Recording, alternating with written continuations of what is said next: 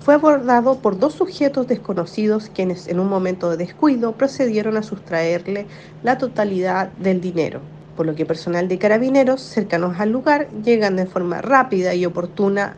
en donde proceden a la detención de los sujetos recuperando la suma total consistente en 606 mil pesos.